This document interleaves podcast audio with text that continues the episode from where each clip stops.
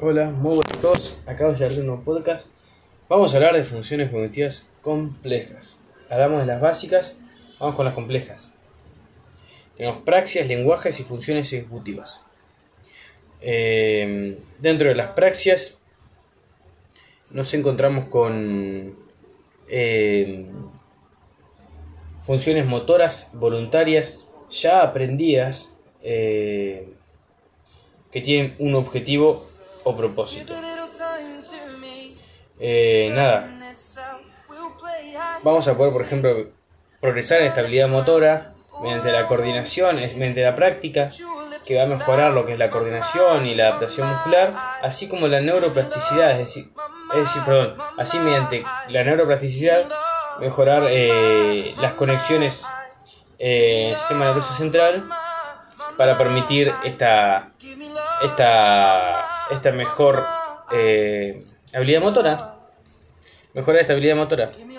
Bueno eh, después vamos a hablar un poco sobre lo que son las apraxias que es eh, son las patologías relacionadas a estas praxias por, puede ser una praxia eh, de los miembros, donde no podemos mover los miembros inferiores.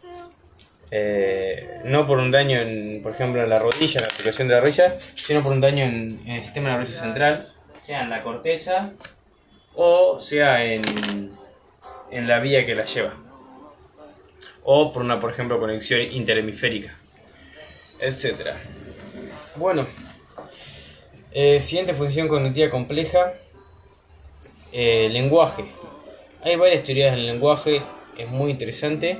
Es la capacidad de comunicarnos, sea eh, comprensión y expresión de este lenguaje mediante signos eh, lingüísticos, que no, no, necesariamente son el habla. Bueno, eh, tenemos diferentes modelos. Tenemos un modelo que lo asocia más al contexto social y un modelo que lo asocia más a a una gramática universal. El modelo de la gramática universal es propuesto por Chomsky y habla de una capacidad innata para aprender cualquier idioma por, por nada, por venir con cierta base estructural del sistema nervioso eh, que nos va a permitir eh,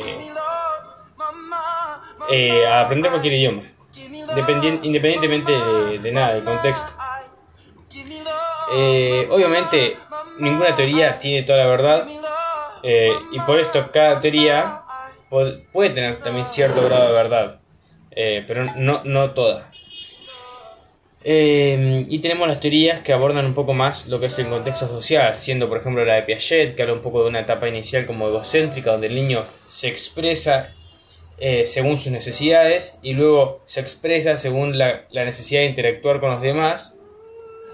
donde tenemos la teoría de, no sé, conductivista, donde el niño aprende el lenguaje mediante eh, los refuerzos de los padres, es decir, no sé, el niño va a decir hello y hola, pero el padre solamente le va a decir que está muy bien cuando dice hola, no cuando dice hello. Entonces el niño va a entender que tiene que decir hola y no hello. También va a tener la teoría eh, cognitiva, no, teoría, ay me olvidé. Eh, creo que sí, cognitiva era. Qué feo esto, te olvidas. Una palabra encima. Sí, teoría cognitiva. Eh, donde se basa más que nada en la interacción social, pero con la madre. Eh, nada.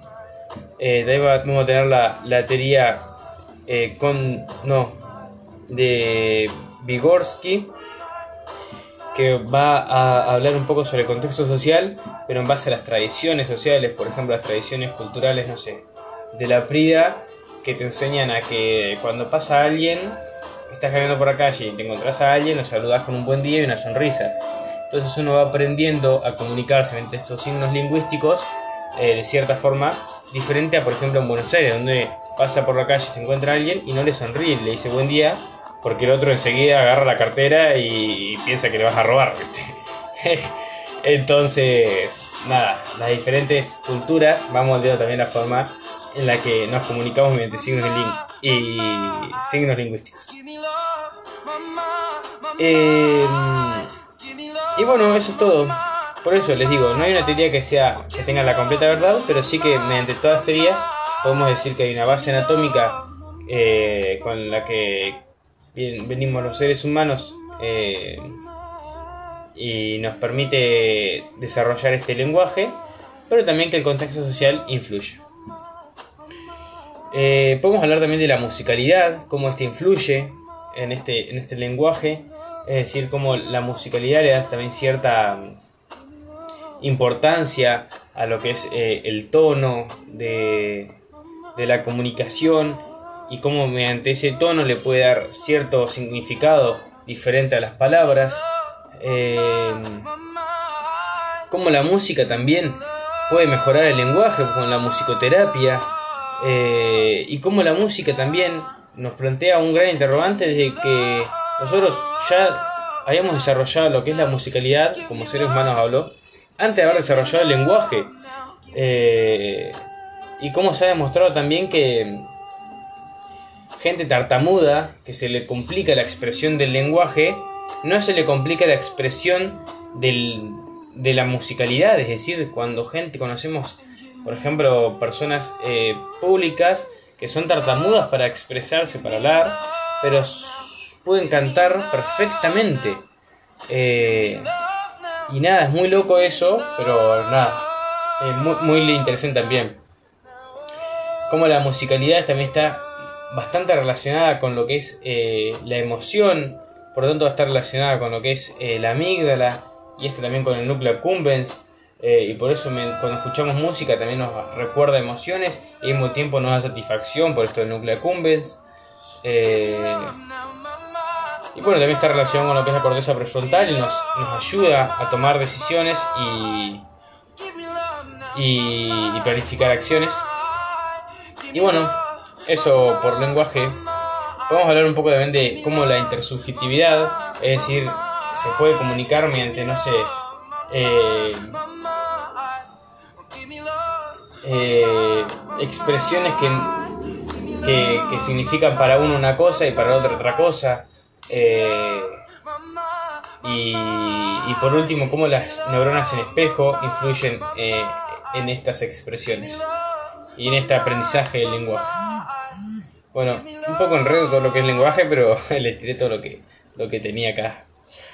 Y es la idea, parece, tipo, mi idea del podcast. Y nada, eso. Espero que les sirva y nos vemos en la próxima entrega.